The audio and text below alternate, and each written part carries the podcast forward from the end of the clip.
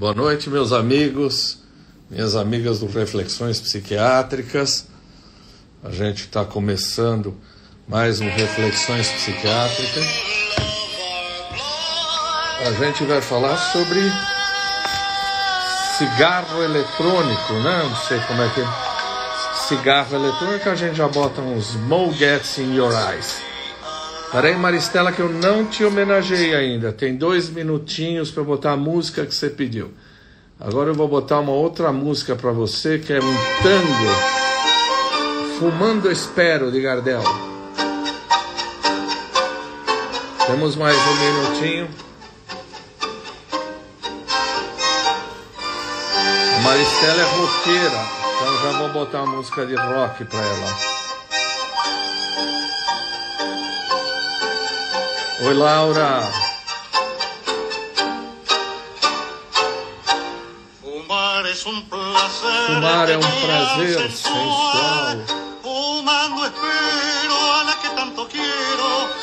Tá bom, Maristela, já apontei demais para você. Agora eu vou botar para você o que você realmente gosta, não é? Oasis, Maristela é roqueira. Aí. É isso aí, né, Maristela?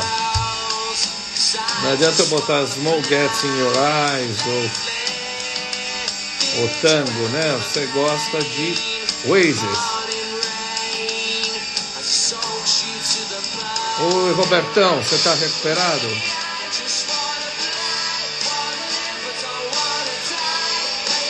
Bom, minha convidada de hoje é roqueira. Vamos ver aqui. Vamos lá. Cadê a Maristela? Estou desativando o selo, que ninguém precisa gastar. Ah, peraí. Tá virado. Deixa eu só virar aqui. Doutora Maristela, Tá virado. cadê a senhora? O coisinha do celular. Agora, pronto. Você está com o É, celular virado Tava virado, não tava no selfie. Oi, tá aqui. Tudo bem? Tudo ótimo. Tudo bem?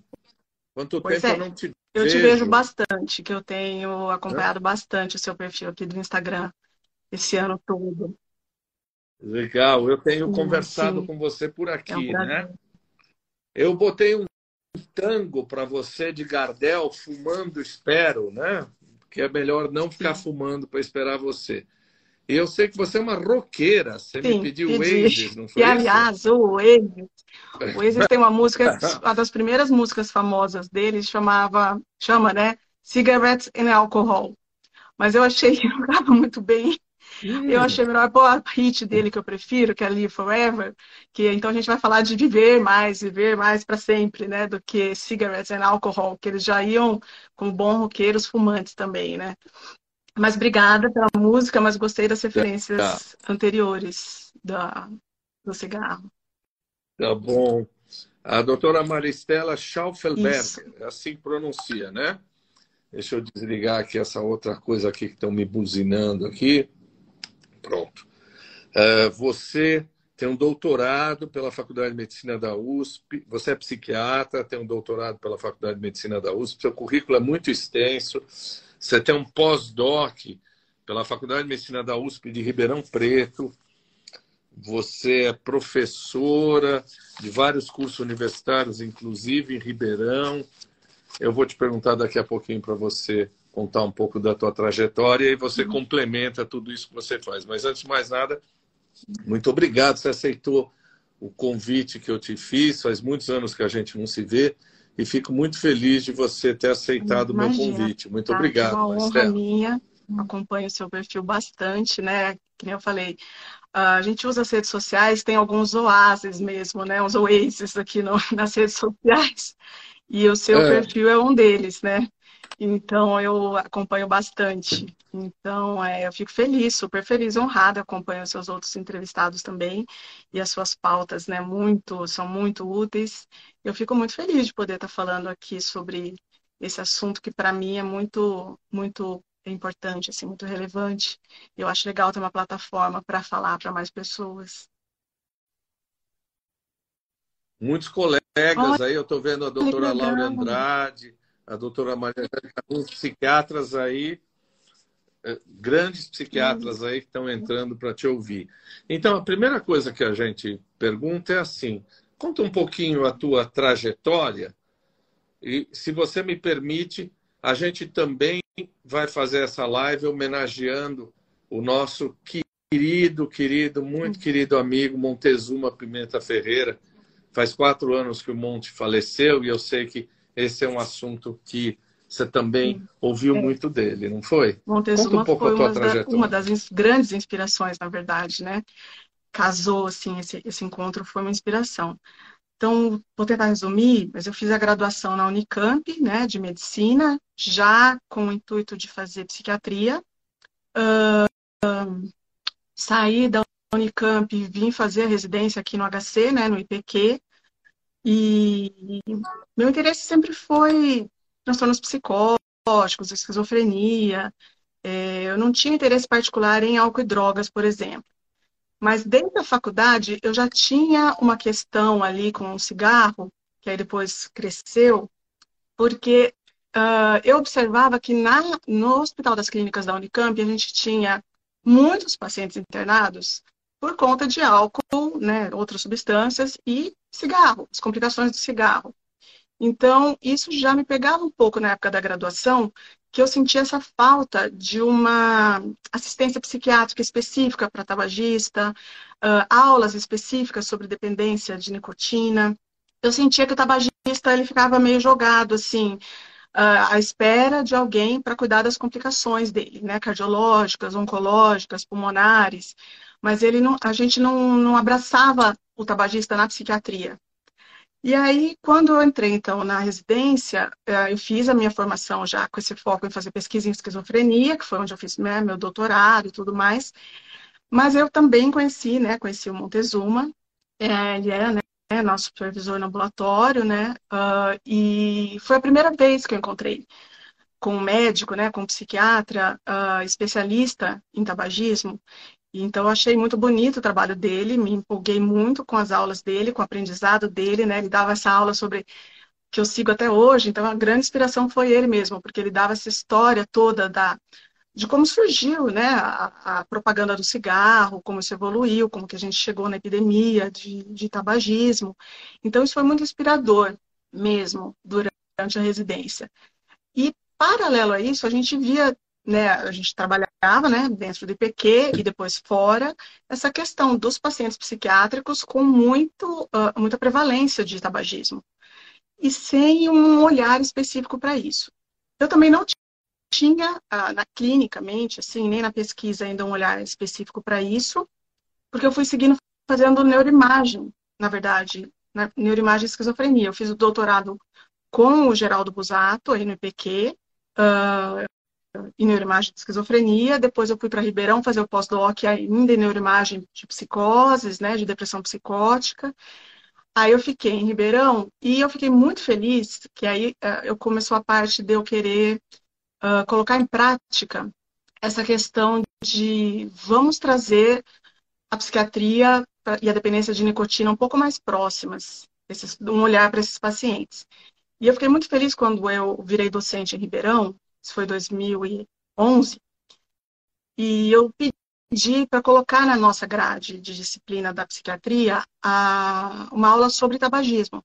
Então, a gente tinha as disciplinas tradicionais, né, de, de quarto ano, né, de graduação, né, esquizofrenia, transtorno bipolar, depressão, e eu pedi para é, incluir uma aula sobre tabagismo. E porque os alunos tinham isso, tabagismo na pneumo, tabagismo na onco, não tinha um olhar específico nosso na dependência de nicotina, né? Então eu comecei a dar essa aula para graduação, achei muito, ah, para mim foi muito importante, né? Do tipo, eu não tive isso, mas agora eu quero, daqui para frente eu quero passar a ensinar sobre isso para os alunos. Então, comecei a ensinar isso para os alunos, para os residentes, uh, começar a atender no, no, no HC de Ribeirão. É, a gente montou ali um mini ambulatório ali de, de tabagismo para os funcionários, na parte da psiquiatria, para os residentes poderem rodar nesse ambulatório. Uh, uh, e aí eu comecei a estudar mais isso. E paralelo a isso, eu tenho um gosto, né? Eu falo que eu, eu brinco assim que eu sou uma médica muito mais de humanas do que de biológicas, né? Eu tenho um gosto pelo estudo da comunicação. Ah, meu marido é professor de comunicação, né? A gente trabalha junto, né? Ele estuda mais essa parte da, da sua área também de, de corpo, né? Dietas, corpo. E eu, junto com ele, a gente estuda muito essa questão de comunicação. E eu me interessei muito por essa questão de como, né? O que, que acontece para 1 bilhão e 200 milhões de pessoas no mundo fumarem, né? Como que isso aconteceu? Então, essa parte da história do tabagismo, que é totalmente linkada à propaganda, né? Publicidade propaganda, isso me interessou muito. Então, eu fui estudando muito essa questão da história e de como nós somos médicos, né? E psiquiatras e cuidamos do comportamento, né? Olhamos para o comportamento, mas a gente olha muito para a biologia e a gente olha pouco para o que está acontecendo em volta. A gente, eu quero dizer assim, a maioria, né, da graduação, da residência. E quando a gente olha para o que está acontecendo em volta, que a gente vê o que, que aconteceu para ter uma epidemia de tabagismo e aí fazendo esse link, né, por que, que eu me interessei pelo cigarro eletrônico? Porque está acontecendo de novo. E isso, uh, o médico ele fica meio distanciado, né? E tanto o médico no tratamento dos pacientes fica um pouco distanciado, porque ele não, não mede muito, ele não consegue mexer muito com essa parte do comportamento, né? Ele manda o paciente parar de fumar, fala, olha, o senhor está com tal problema, para de fumar. Não reconhece muito bem o que, é uma dependência, como lidar com isso. E se a gente não presta atenção no que está acontecendo em volta, a gente está tendo uma nova epidemia de tabagismo nos jovens. E se a gente não presta atenção no que está acontecendo nessa questão de propaganda, publicidade, a gente vai ver esse filme todo de novo, a gente já está vendo, né? Então, é mais ou menos isso. Aí eu saí de Ribeirão, voltei para São Paulo, e aí eu estou me dedicando mais a clinicar com cessação de tabagismo. Estou uh, acompanhando essa, essa escalada né, da, do cigarro eletrônico e estou dando aula em faculdade particular agora, passei um período do MPQ também. Uh, mas é mais ou menos isso. Acho que dei uma resumidinha. Antes da gente entrar no cigarro eletrônico, a gente na faculdade de medicina estuda aquelas coisas, ó, fumar diminui a expectativa de vida em 14 anos, era mais ou menos isso. Metade das pessoas que fumam vão ter uma doença relacionada com, com cigarro. A gente estuda muito as questões clínicas ligadas ao cigarro. Mas, de fato, acho que você, Montezuma e alguns poucos colegas é que começaram a trazer isso para a psiquiatria. Cigarro, antes de chegar no cigarro eletrônico, o cigarro é uma comorbidade importante né, de outros quadros psiquiátricos. Cigarro tem aspectos psiquiátricos importantes. Quer falar um pouquinho então, disso? Então, eu acho que uma das coisas né, que primeiro a gente nota ah, é que dentro da, da, quando a gente fala de dependência química, né, de transtorno por uso de substâncias, geralmente a gente esquecia dele, né? A gente pensa em substâncias que alteram a mente, né? Então você vai pensar maconha, cocaína, crack, as outras drogas. O cigarro, a gente às vezes tinha que até lembrar os residentes, assim, né? Olha, você está na listinha aqui, né? No F10, F11, F12, F17. A transtorno por uso de substâncias, né? A dependência de nicotina é um transtorno por uso de substâncias em si. Ela aumenta o risco para outras, né? Para outras comorbidades Uh, e vice-versa, né? Tem sempre um papel duplo aí.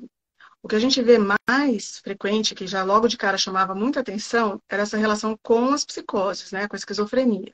Que tem estudos assim de, de você tem coortes de pacientes, até 80% dos pacientes com esquizofrenia fumando. Isso era muito frequente, comum, e durante muito tempo tinha essa relação, né, de que primeiro vem a esquizofrenia, depois vem o cigarro aquela hipótese né, da automedicação para melhorar o sintoma negativo, uhum. para reduzir o efeito do antipsicótico, efeito colateral, né? Então tinha muita essa coisa, esquizo... paciente com esquizofrenia fuma e tinha esse olhar também, ok, deixa ele fumar, né? Dos males menor, vamos tratar a psicose, deixa ele fumar. Então isso era uma coisa bem chocante. E nisso a gente entrava junto, né? Que nós como residentes também nessa época a gente fumava junto muito, né? A gente trabalhou em hospitais psiquiátricos em que a uhum. gente foi fumante passivo é, de alto hardcore, assim, né?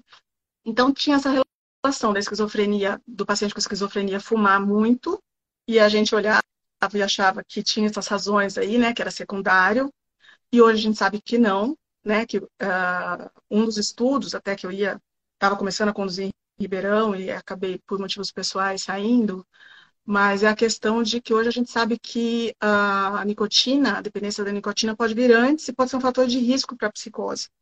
Então, muitos pacientes começam no cigarro e depois eles evoluem para o quadro psicótico. Você não sabe ainda se é o, o, quanto isso é um fator causal, uma associação né, junto de, de vulnerabilidade. E as outras todas transtornos, né? Depressão, ansiedade. O que acontece muito é que, uh, do mesmo jeito que as pessoas têm essa visão de que o paciente com esquizofrenia fuma ou né, para aumentar a atividade dopaminérgica, ou porque ele não tem. É. Explica um pouco isso. Explica um pouco isso, porque as pessoas, obviamente, não estão muito familiarizadas, mas essa é uma hipótese que a gente achava. O cara fuma para dar uma ativada, né? Como um tratamento para esquizofrenia. Explica um pouco isso para as é. pessoas, porque as pessoas não porque, conhecem. Porque, assim, em termos bem simples, na esquizofrenia, a gente tem uh, uma, seria uma atividade menor da dopamina frontal e a gente teria uma atividade menor dela em várias regiões de, em que você tem atenção, concentração, memória, prazer, volição, né, vontade e tal. Isso está diminuído na esquizofrenia, que é essa, essa dopamina menor. E a gente teria uma alta de dopamina em outras regiões que associadas a delírios e alucinações. Quando a gente dá um antipsicótico, a gente faz um bloqueio dopaminérgico, uh, em que o paciente ele ficava, né, uh, por bloquear algumas áreas também motivacionais, ele acabava ficando muito mais parado, desmotivado e tinha efeitos colaterais físicos importantes, assim, de uh, lentificação psicomotora, né? E quando ele fuma, ele aumenta a dopamina né? O, o, que a, o que a nicotina faz no fim das contas, né? Depois de interagir por outras vias, a via final, né, geralmente comum das, das drogas de, de, dependência, é um aumento dessa atividade dopaminérgica.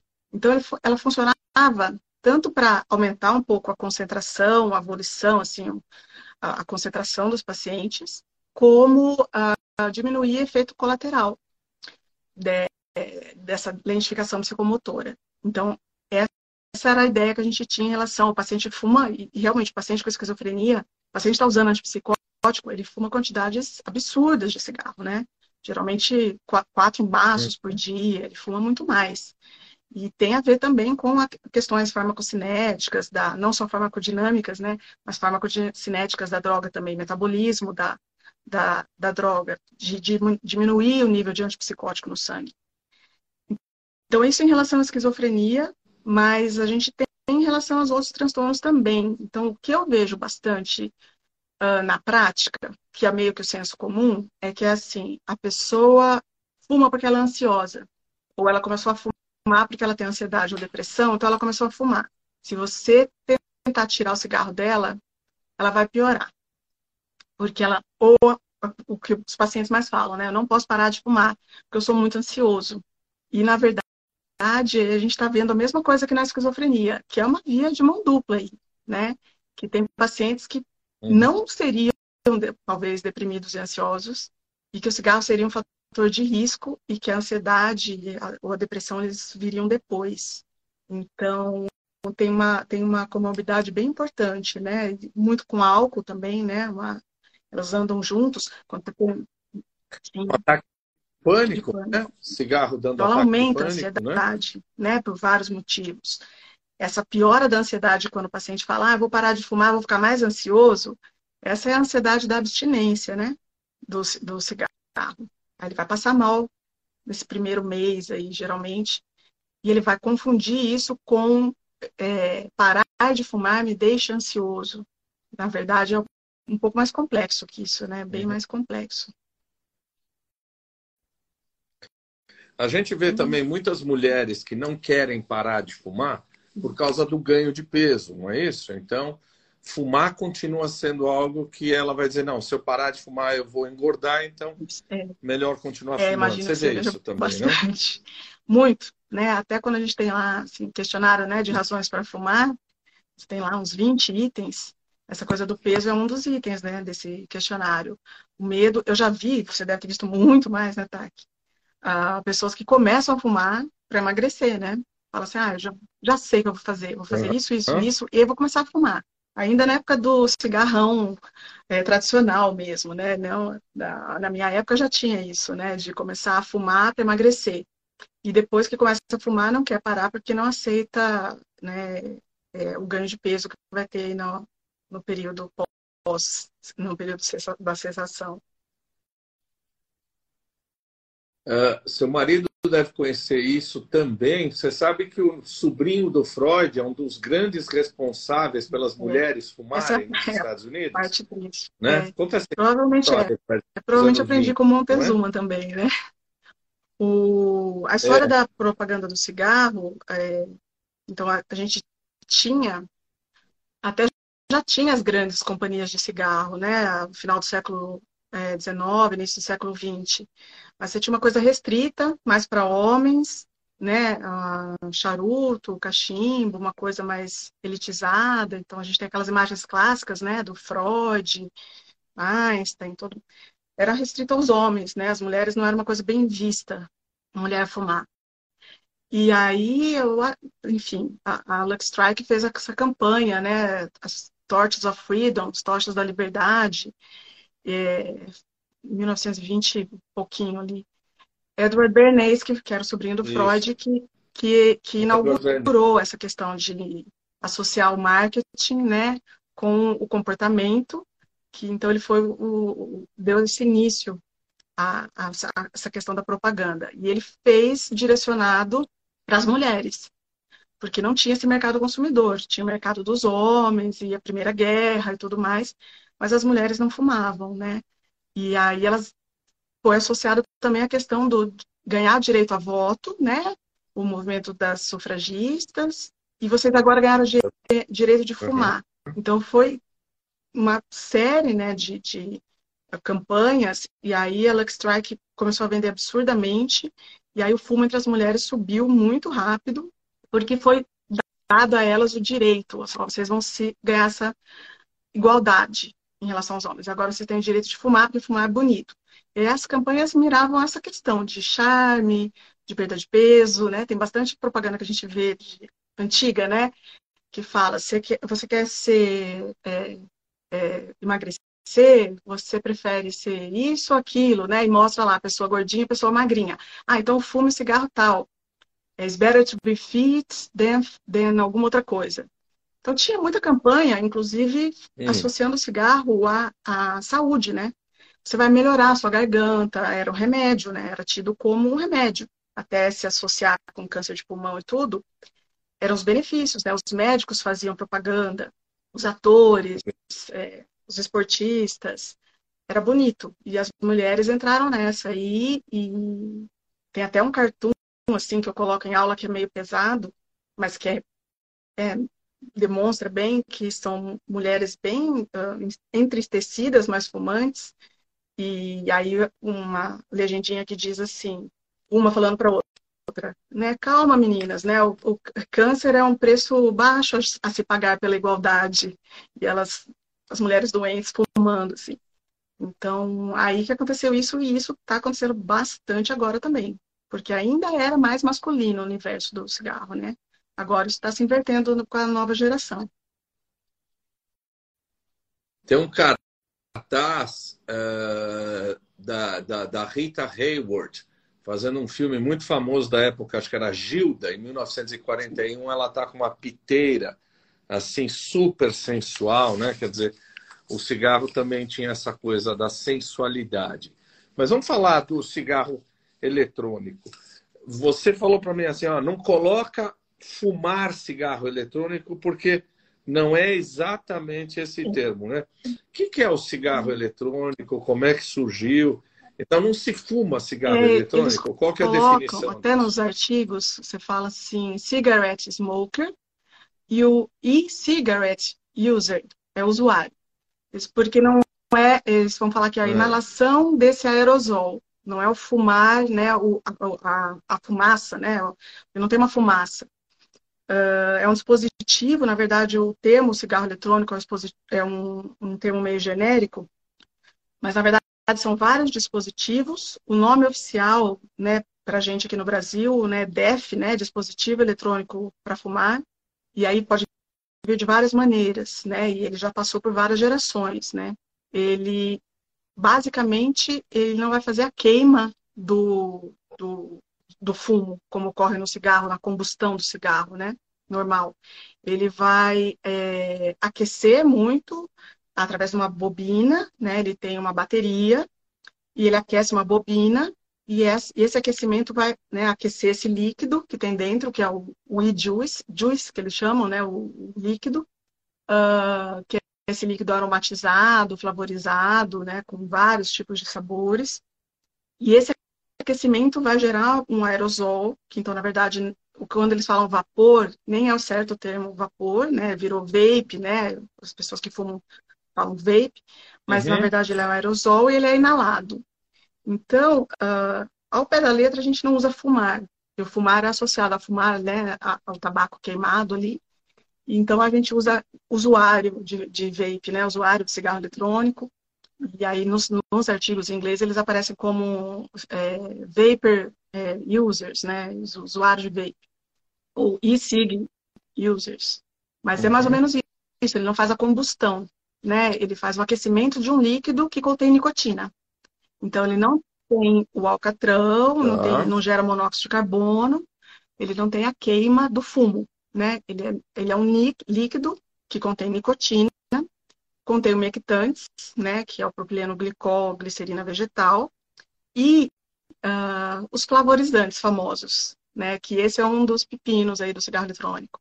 É, uh, eles, um dos problemas da indústria do tabaco, que foi esse, a gente estava vendo uma queda, né? No Brasil, muito grande, né, de fumantes, de, uh, percentual de fumantes caiu absurdamente no, nas últimas décadas no Brasil. Em outros lugares do mundo variou, mas no geral vinha caindo o percentual de fumantes. O é, que, que a indústria do tabaco faz? Né? Ela pega um outro produto, e desde sempre, isso eu aprendi nas aulas do Montezuma também, uh, o foco da indústria do tabaco são os jovens, né? crianças e adolescentes. Eles não fazem propaganda para adultos né? A... Então você não vai, as pessoas não começam a fumar depois dos 25, 90% começa a fumar antes dos 18, 95% começa a fumar antes dos 21, né?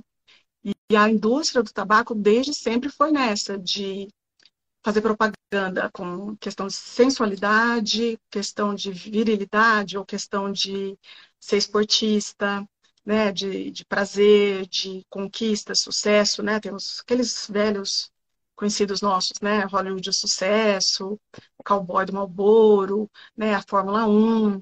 No Brasil ficou mais conhecido na Fórmula 1, mas nos Estados Unidos outros esportes também muito associados à propaganda de cigarro. Então a gente acostumou muito a ver associado uh, o alvo da, da indústria no jovem. Então a gente tinha personagens, né? A gente brinca, né? Tem desenho do Fred Flintstone, ele e o Barney fumando, fazendo propaganda do, do cigarro na época. A gente tinha no Tom e Jerry, a gente tinha, tem personagens, enfim, né? O Joe Camel, do, do, do, do cigarro lá do Camel. Então, sempre foi a mira no, nos, nos, nas crianças e, e, adolescentes, né? A gente tinha até o cigarrinho da Pan, que a gente comia o chocolate, né?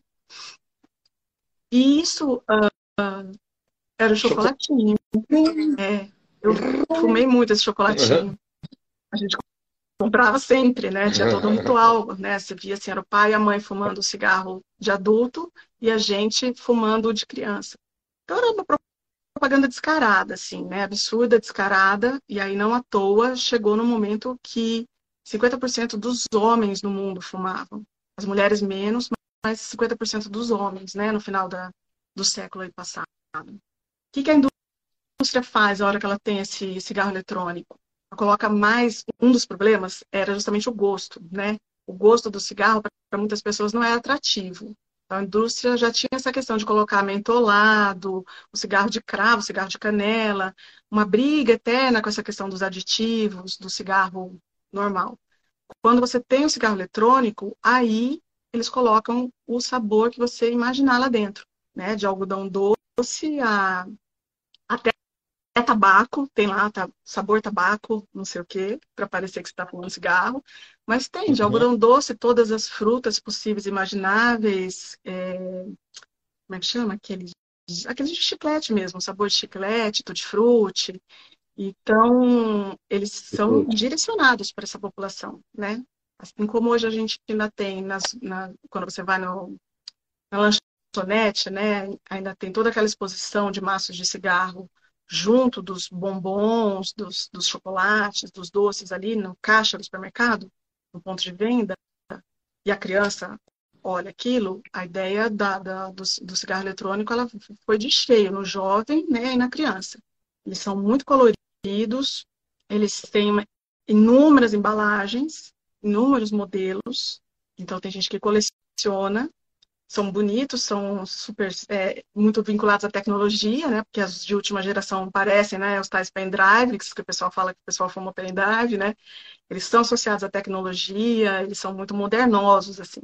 Então, os jovens que não queriam entrar naquele cigarro dos pais, dos avós, eles vão para o cigarro eletrônico.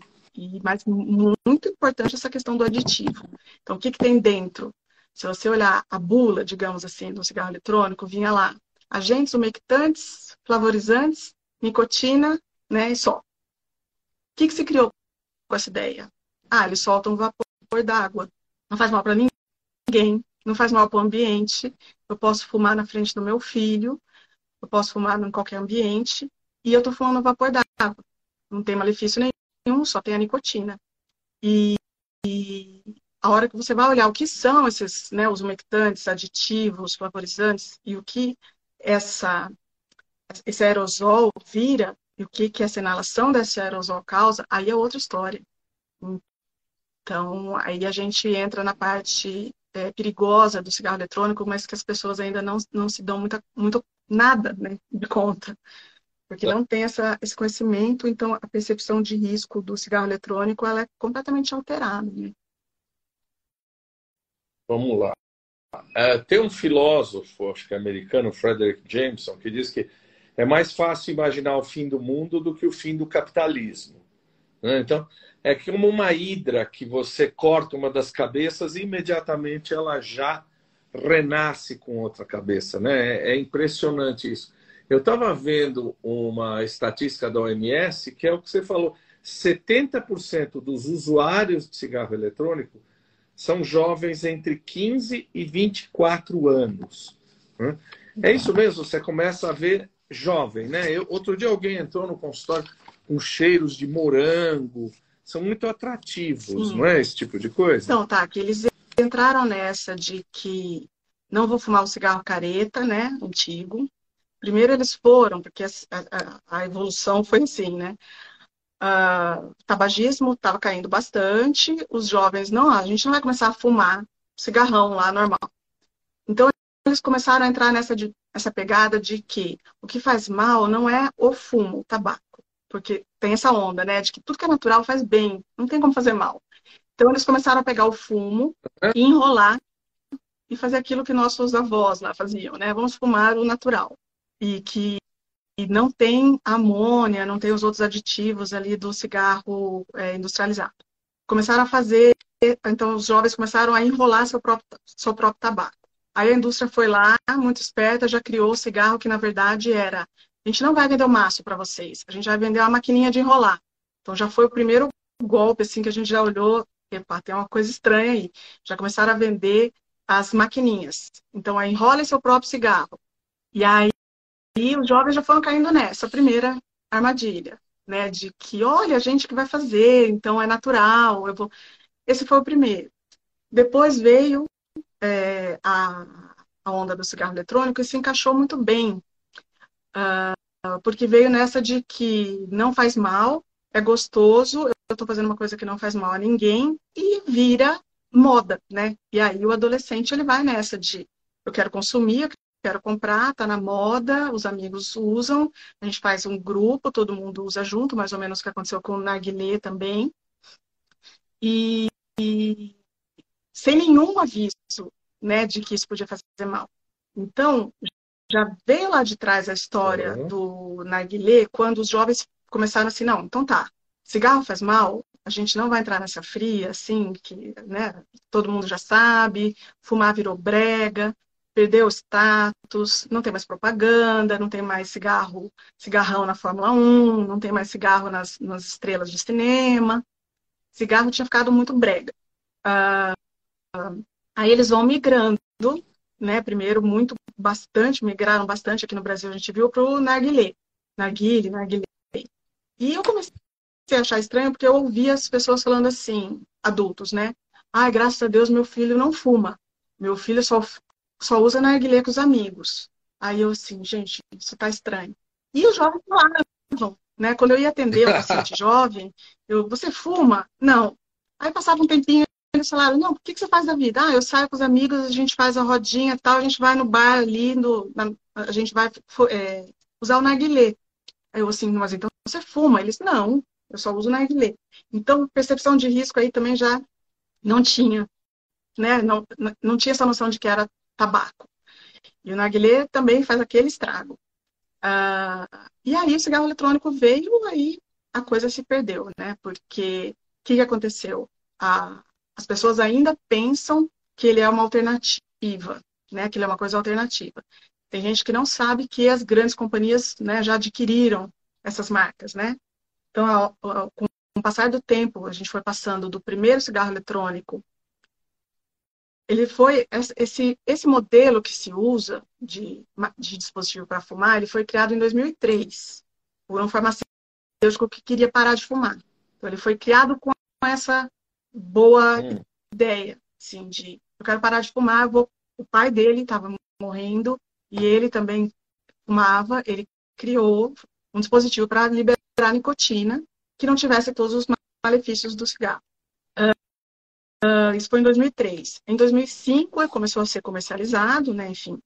Só que ele ainda era uma coisa muito tosca, que não agradava muito assim os fumantes, porque a, a, a ideia era, olha, a gente tem agora um negocinho que solta nicotina, e aquilo que a gente mais sente falta, que é ficar tragando, né, ter o que fazer com essa mão, automatismo, todo esse ritual, a gente vai continuar tendo, só que a gente se livra do cigarro. Então, seria uma redução de danos aí. Então, a primeira vez que eu vi o cigarro eletrônico foi nessa, nessa vibe, assim, de, de uma amiga que queria parar de fumar. E aí, olha, trouxeram para mim, um amigo me trouxe da Europa isso aqui, ó. E era, né, uma, o, o, tal do cigarro eletrônico. Eu falei, o que, que é isso? Ela falou assim, ah, é só um vapor com nicotina. Então, eu vou me livrar do cigarro e eu não vou ter câncer, não vou ter outros problemas, porque a nicotina não, te, não causa problema nenhum. Eu achei estranho, porque se você for olhar, né, uma das coisas que a gente mais tem dificuldade quando você vai tratar, é fazer a cessação do tabagismo, é essa questão da habituação, né, dos rituais, de pegar, de ficar com a mão e acender e fumar. Então, se você vai trocar o seu cigarro por uma coisa que você vai fazer o mesmo ritual, já não faz muito sentido. E você vai trocar por uma coisa que tem nicotina, também não faz muito sentido Diferente do quando a gente vai falar de PET, goma, é outra coisa. Adesivo, né? Mas não faz sentido você substituir por uma outra coisa semelhante que está mandando nicotina para o seu cérebro. Mas ainda ia nessa onda de redução de danos. E aí ele foi propagandeado como isso, né? Olha, é para aquele senhor, para aquela senhora, né? Tá lá com 60, 70 anos, não consegue parar de fumar, ela vai usar o cigarro eletrônico assim, ilusão pura, né? Não é o que acontece, não foi o que aconteceu, não é o que acontece. E, na verdade, teve um efeito, foi um tiro no pé. Porque não só essas pessoas não necessariamente não pararam, como elas viraram usuários duais, né, que a gente chama, ou às vezes usam mais uhum. outra forma de tabaco ainda, que não tem muito aqui, mas lá fora tem bastante, que é o tabaco aquecido. Essas pessoas não param de fumar necessariamente, ou elas trocam para o vape, para o eletrônico, e não conseguem sair do vape, e aí se o vape fosse só nicotina, ainda ia, mas ele não é só nicotina.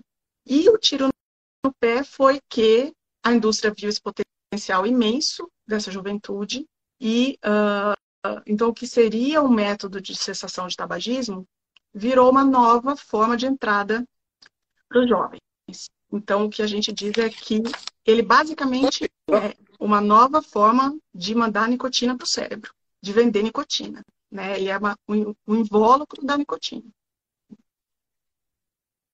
Só, só te interrompendo um pouco, eu, aprendi, eu ouvi de você, fui ler, mas aí eu ouvi de você que o que tem aí já é a terceira, a quarta geração. O que, que é? é? O que, que foi evoluindo?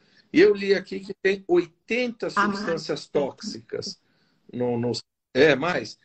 O que, que, é, então, a primeira geração? O que, o, o que, que ficou mais sofisticado agora? Então, tá, terceira, a quarta primeira, geração? essa que eu te falei, que não pegou muito a moda, porque o jeito que ele liberava a nicotina, primeiro tinha um, um, o sabor não era bom, ele não descia bem, ele liberava pouca nicotina, então a gente via ali, literalmente as pessoas assim, vou tentar usar, aí falava, ah, não, não dá, não dá, não dá o mesmo barato do cigarro, não satisfaz, a pessoa se sentia mal, ela voltava para o cigarrão normal dela. Uh, uh, aí eles foram mudando tanto a questão, principalmente a questão do layout, que passou a ser mais é, refinado. Então a gente, assim, aqui no Brasil não tinha tanto, mas a gente viajava, a gente via as, as lojas, né, os tobacco shops, com aquela infinidade dos que eram chamados pendrives. Não, pendrives não, desculpa, as canetas. Eles eram aquela forma de caneta. E uh, aí começou a ter cor, aí começou a ter aditivo de sabor, então aí já começou a vender mais.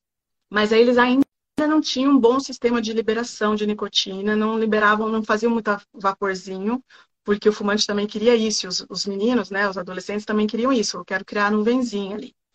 Aí essa segunda geração também passou, foi para a terceira, que foi 2015, que foram os que a gente chama de mods. Eu esqueci o que é MOD, que é antes dos.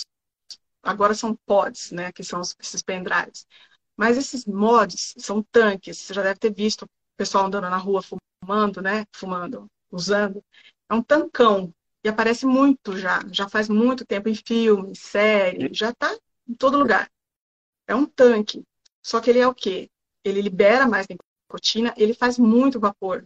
Então começou a ter, existe nos Estados Unidos assim, campeonato de quem faz mais nuvem de vapor de vape quando você usa, você pode, ele passou a ser uh, recarregável e customizável. Então, tem comunidades, tem toda uma comunidade vapor, que eles montam, eles viram verdadeiros engenheiros. Né? O gosto deles não é comprar pronto o cigarro eletrônico e colocar o liquidinho ali e, e usar o que está pronto. Eles querem montar, customizar o seu mod, nesse caso. Então, são tanques com um monte, é uma parafernália de, de itens, e que as pessoas se empolgam em fazer o seu customizável ali, o seu customizado, e que aí então, manipula os amperes, né? manipula não sei o que, voltagem disso, fica manipulando a bateria, faz o negócio manipulável, e isso criou uma, uma comunidade vapor aí, importante. Esses são os de terceira geração. Os de quarta geração foi que quando começou a dar mais problema, porque aí eles inventaram o, o tal do. Inventaram a maneira de falar, né? Eles descobriram uma nicotina pior do que a nicotina que a gente já tinha, que é o sal de nicotina. Uhum. Então, ao invés da nicotina usual que a gente tem no cigarro normal e nos antigos cigarros eletrônicos, os de quarta geração, uh, eles colocam, eles quimicamente adicionaram ácido benzoico, e essa substância combinada ali com a nicotina forma esse sal de nicotina. E aí que a coisa começou a virar um problema mesmo. Porque até então a gente estava meio assim, ai, tá bom, vai, a pessoa já fuma mesmo, cigarro eletrônico é só mais um tipo de cigarro. Não, aí a coisa começou a complicar, porque esse sal de nicotina ele é mais viciante, ele faz com que a pessoa tolere melhor a, essa inalação né, da, da substância, e ele permite que você coloque concentrações altíssimas nesses juices, nesses refis desses líquidos de nicotina. Então, um podezinho, né, o refilzinho ali da, do, do, líquido, equivale a um maço inteiro. De, se você se fosse fumar aquilo. Então, é uma quantidade absurda e a pessoa consegue inalar aquilo porque ela não sente aquele mal-estar. Se o fumante for fumar, o fumante né, for fumar um maço inteiro de cigarro, ele vai. Chega uma hora que ele não consegue, aquilo começa a dar um enjoo, um mal-estar. Com esses pods, que é essa última geração, que é a geração do Juul, né, que é o mais famoso, que são esses pendrives, eles têm a sal de nicotina, né? Os vem lá Nick Salts, em diferentes concentrações. Então, é uma nicotina muito mais viciante. Então, o que, que a gente começou a ver? Que uh, uh, o jovem começa e ele vicia mais rápido do que ele viciava com cigarro comum. E é mais difícil de parar também. Né? Então, tem toda a questão do layout, né, do produto, das cores, dos sabores, né, de ser novo, né, da novidade, de você carregar mesmo, tem entradinha USB, enfim, tem toda a questão é, da tecnologia, da modernidade, e uma nicotina mais potente, uma forma de nicotina pior do que a que já existia. Então, em termos de dependência química, isso aí já é um, um, um alarme, assim, para gente. É, e sim, então... E aí, o perdão, aí o cara uh, acaba muitas vezes dizendo assim, bom, vou largar o cigarro comum, vou para um, um cigarro eletrônico, mas no final ele acaba fumando os dois, não é? A indústria continua produzindo os dois do mesmo jeito. Os caras começam a fumar os dois é. depois disso? Muitas vezes. Primeiro que assim, aquele que eu falei que o fumante já de longa data muitas vezes não consegue parar, ou ele migra para o eletrônico ou ele acaba fazendo uso dual, né? Essa confusão toda começou um pouco, teve um paper no New England em 2018 que colocou lá que se você ler só o abstract, tá? Que é típico paper é, é, que se você ler só o resumo, você cai, ele te induz ao erro. Porque o resumo diz que se você der PET de nicotina, nicotina ou se você der cigarro eletrônico, quem vai parar mais de fumar cigarro. Aí no final eles escrevem assim: quem fumou, quem trocou para o cigarro eletrônico, parou mais de usar o cigarro do que quem foi para o PET de nicotina. Aí você lê o paper e aí você vai ver hum. que o que aconteceu aqui no final de um ano não é que eles pararam de usar, eles continuaram usando vape. Então eles continuaram dependendo de nicotina. Então, hum. lógico que teve maior cessação de cigarro aqui nesse grupo do que no do PET porque eles continuaram, eles pararam de usar o PET depois do tratamento, mas eles continuaram fumando, usando o vape. Então, esse paper deu uma certa polêmica, induziu muita gente a esse erro de achar que seria, então, o tratamento ideal para a sensação de tabagismo. Então, isso é um item já da questão do que a pessoa que já está fumando, não necessariamente ela vai parar. Ela vai, pode usar os dois, ou ela pode migrar para o vape e não conseguir parar o vape. Então, isso é um problema. Agora, os jovens, o que está acontecendo? É, eu acho que eu cortei a hora que você perguntou. Sim, quem está usando é cada vez mais jovem, cada vez mais pessoalzinho. Até tem gente de 25, 26 que fala, eu não uso. Quem usa aí, isso aí é molecada de 15, 16. Então é cada vez mais jovem mesmo que está usando. Então aqui no Brasil já tem pesquisa, assim, de quem experimenta vape. Não é aquela senhora, aquela senhora de 60 anos que quer parar de fumar. É a molecada de 13, 14, 15. Então, a gente chega até, assim, dependendo do estado do Brasil, da região do Brasil, chega até no, é, 30% de adolescentes que experimentaram vape, que é mais do que uh, os adultos fumantes. Então, ele acaba sendo a porta de entrada.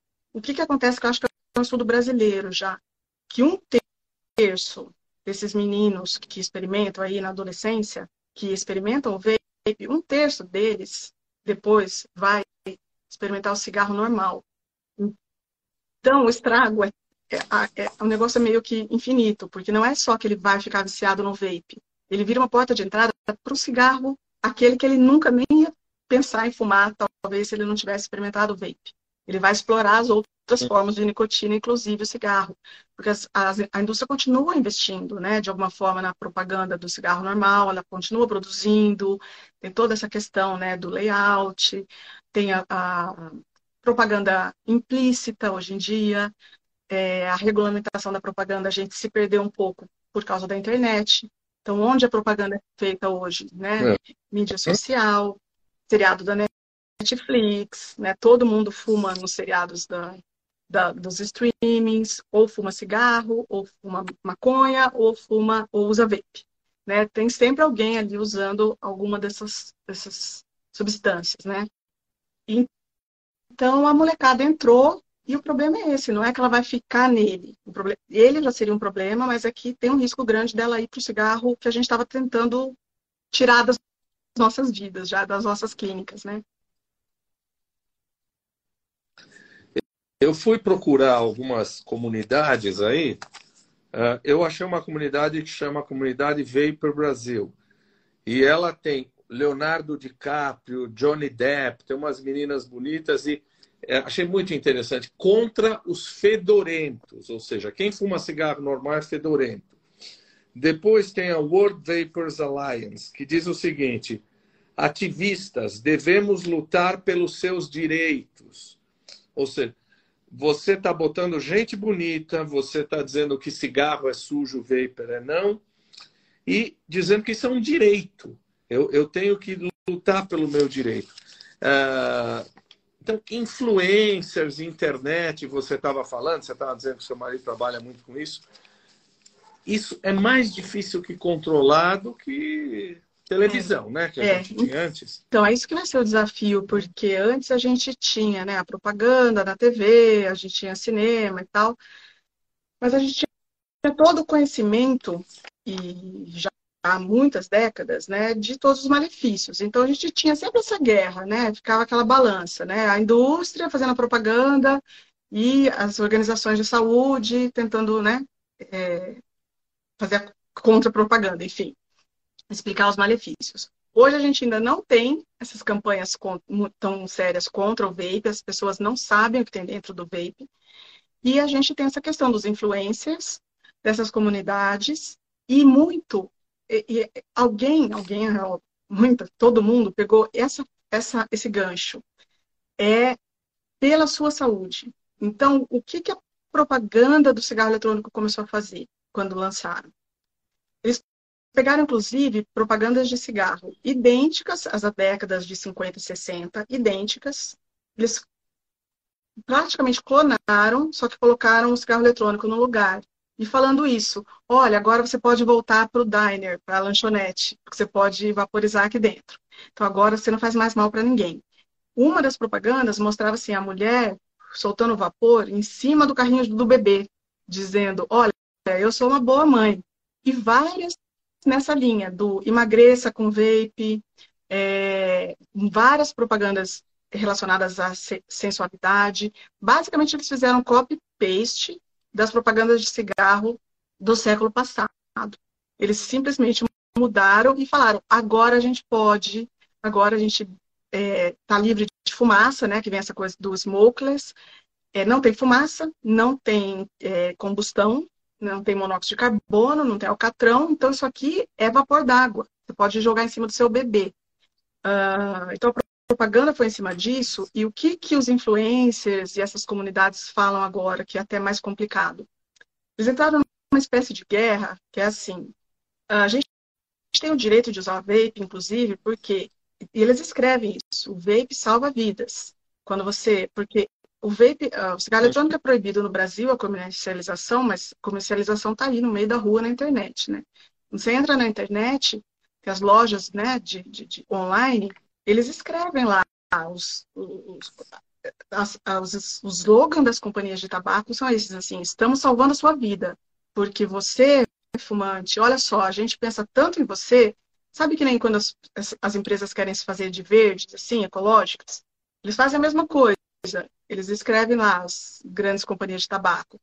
Nós temos smokeless tobacco, né, que são, nós temos é, cigarro eletrônico, para salvar a sua vida. Então, nós pensamos muito em você, a gente não quer que você morra de câncer, infarto, AVC. Então, a gente lançou o cigarro eletrônico. E a hora que você vai na página dessas comunidades, nesses grupos, nos youtubers e tudo mais, eles escrevem claramente assim: uh, ao fumar cigarro eletrônico, você está salvando sua vida. Porque senão você ia morrer fumando o cigarro que ia te matar de câncer. E esse uhum. aqui não tem contraindicação, ele não tem como te fazer mal. Então, vem vários slogans do tipo: é saudável, é saudável, salva vidas. E um que eu achei muito engraçado, engraçado não, né? Triste isso, mas tá, que eu acho que você percebe bastante isso na internet, aqui no Instagram também, mas o que, que tem acontecido? Antigamente a gente tinha lá um médico falando assim, sei lá, colocava um médico referência falando, olha, isso aqui faz mal. A pessoa recebia aquilo, a pessoa leiga recebia aquela informação, ela podia até acreditar. Falava assim, ah, faz mal, mas dane-se, eu tenho meu direito e me deixa aqui morrer de câncer. Mas ela acreditava naquela informação, pelo menos, né? Mas ela falava assim, a propaganda uhum. é mais forte, sabe? Ver o Ayrton Senna em cima do pódio, Malboro no peito, Malboro no capacete, aquilo lá era muito mais impactante do que ver o Drauzio Varela na televisão falando que cigarro matava. Mas a pessoa sabia que matava, né? Ninguém nega os malefícios do cigarro normal. O que aconteceu com o vape agora é que na sociedade que a gente está hoje, com o tipo de com a internet, com a rede social que a gente tem hoje, acho que você sabe bem melhor que eu sobre isso, as pessoas todas são experts em tudo, mais do que você que fez uh, medicina, estudou, está trabalhando na área. Então, uh, se você escreve lá, o céu é azul, alguém vai comentar embaixo, não, é vermelho, não, é verde. E você fala, não, mas é azul, não, é verde, porque eu sei. E essa pessoa nunca estudou sobre aquilo. Então, o que a gente tem visto hoje, que eu vi um dos comentários, uhum. a gente lê esses comentários, a gente não sabe se ri ou chora, né? O Drauzio fez um vídeo, o Drauzio Varela fez um vídeo sobre cigarro eletrônico, né? Um desses muitos alertas, né? Sobre, gente, isso é perigoso, isso não é só um vapor, né? Isso né, tem as consequências, tal, vicia. O Drauzio fez um vídeo todo didático.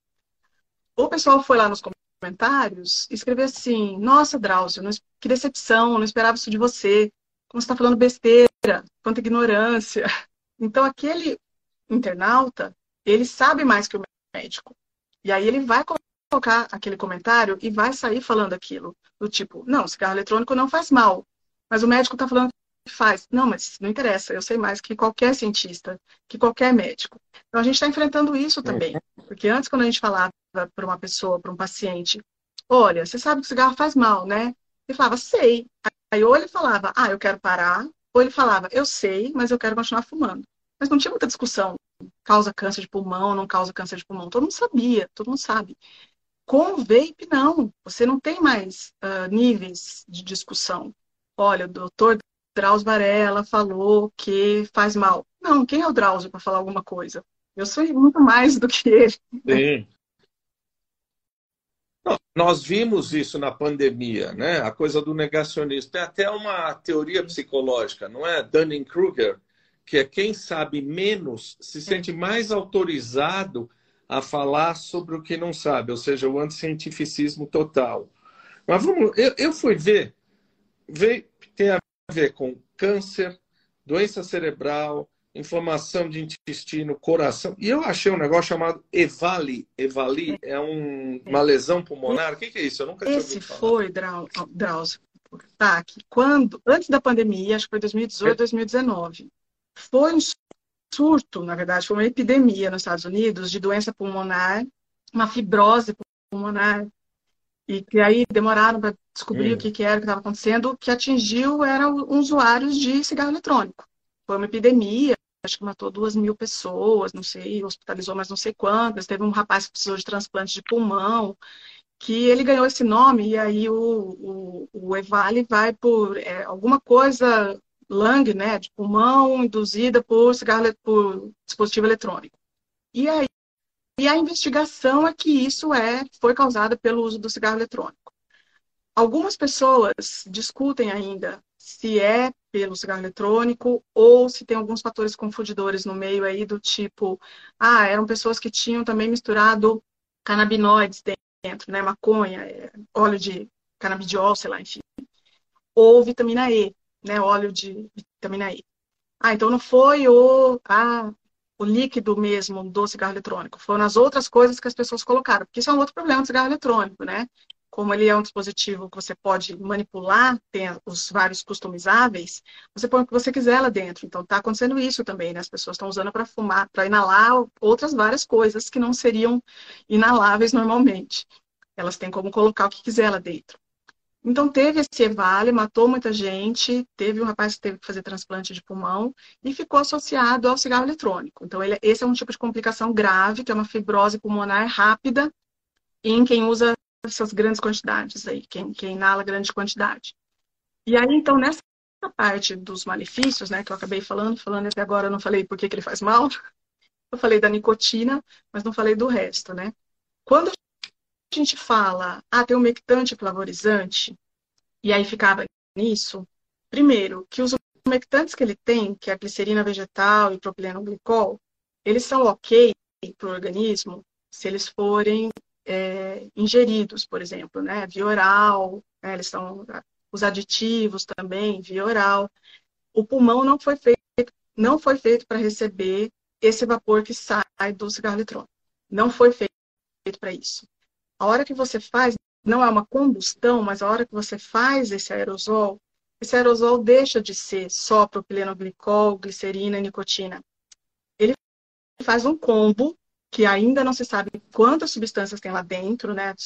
Tóxicas descobertas talvez 80, mas tem mais milhares ali que não se sabe quantos, quantas são, e ainda não se sabe tudo que pode ser é, vaporizado né? nesse, nesse aerosol aí. O que, que se sabe é que forma formaldeído, é, outros é, vários cancerígenos, né? Compostos cancerígenos que já são classificados né, naquela lista de que potencialmente causam câncer, com certeza. Então, quando você fala não causa câncer, peraí, em modelo animal, em estudo pré-clínico, né, em estudo, digo, experimental, já foi mostrado o potencial carcinogênico. Né? Já estão se discutindo aí, tem um paper meio controverso discutindo se, já, se isso já foi mostrado em humanos, mas potencialmente é, o potencial carcinogênico, tanto formaldeído, acetaldeído, e uh, um monte de metal pesado. Então, aquilo de falar que não tem outras substâncias perigosas é mentira. Né? Tem o chumbo, manganês, cobre, zinco, sei lá mais o que, tem um monte de metal pesado. Então, ele forma uma combinação de substâncias meio que inédita, ninguém sabia o que, que era isso. Né?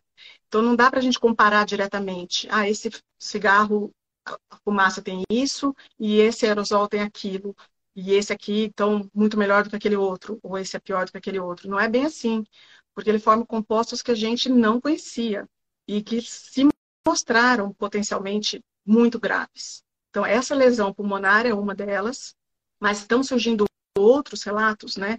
Então, potencialmente câncer, uh, doença cardiovascular, com certeza, né, pela própria ação da nicotina, a dependência, com certeza, e uh, os aditivos de sabor. Tem alguns aditivos de sabor, inclusive, que são mais perigosos do que outros, né? Então já identificaram lá, sei lá, o da canela tem uma substância química X.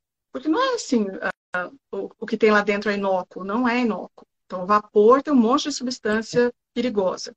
Não só para o pulmão, não só para o cérebro. É, então a gente pode estar tá vendo aí uma nova epidemia de complicações muito graves, inclusive é, hepatite, lesão hepática, é, lesões né, de, de, gengiva, né, que também a gente já tinha com cigarro, mas várias outras, mais rápido do que com cigarro, normal. Então, o que está acontecendo que os pneumos e os cardios estão vendo é assim, fibrose pulmonar, insuficiência pulmonar, o pulmão daquele jovem como se fosse um pulmão de um fumante de 60 anos. Uh, AVC, né? A gente vê, volta e meia aparece aí alguma celebridade aí, fala, nossa, fiquei internado, tal, porque eu tive complicação do cigarro eletrônico, nunca mais eu uso. Uhum. Então, risco de AVC, risco de arritmia, risco de lesão pulmonar, muito mais precoce intensa e diferente das que a gente estava acostumado a ver do tradicional DPLC enfisema. DPLC enfisema também, mas essa coisa, essa da fibrose e alterações imunológicas importantes. Então, ele causa muita lesão vascular. E ele tem micropartículas que são aspiradas e que não tem no cigarro convencional. Então, ele tem muita coisa aí dentro. E na, na questão da Covid tem um impacto, porque ele causa alterações imunológicas importantes, então ele piora muito, ele aumenta o risco né, da Covid e piora as complicações da Covid. Mas então a lista de problemas causados pelo, pelo aerosol é muito maior do que se imaginava. E aí, o que se fala é assim, a gente está na ponta do iceberg ainda, né?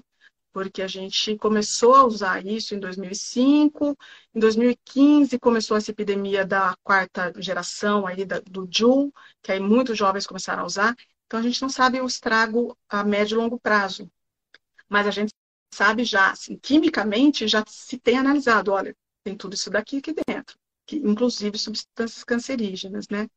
Então, esse é o, o, o, medo que a gente tem, de não só que é uma coisa que vicia mais e mais rápido, como é uma coisa que causa outros tipos de lesão né, de outros órgãos e mais rápido do que a gente já conhecia com o, o cigarro anterior, né, com o cigarro é, normal. É, chega uma hora de live, eu já começo a ficar nervoso, achando que o Instagram vai derrubar a gente. Mas doutora Maristela Schauferberger. Cara, cara, desculpe. Você foi brilhante. Você deu uma aula para gente de clareza, de elegância. Super obrigado. Eu tenho certeza que as pessoas amaram, porque você conseguiu explicar conceitos muito difíceis. E o que você sabe disso? Maristela, nossa, você sabe tudo disso. Imagina. Super obrigado pela obrigado. aula. Muito obrigado pela tua generosidade de dividir o teu conhecimento. E eu acho que a gente vai oferecer essa aula magna que você deu aqui para a gente, uhum. para o Montezuma também, para a memória do Montezuma, não é? Sempre. Sim. Obrigada demais, viu, Taki? Tá. Obrigada pela, pela, pela viu? Obrigada. Super mesmo. beijo. Tchau, gente. Você Obrigada quem assistiu. Está nos assistindo. Tchau. Boa noite.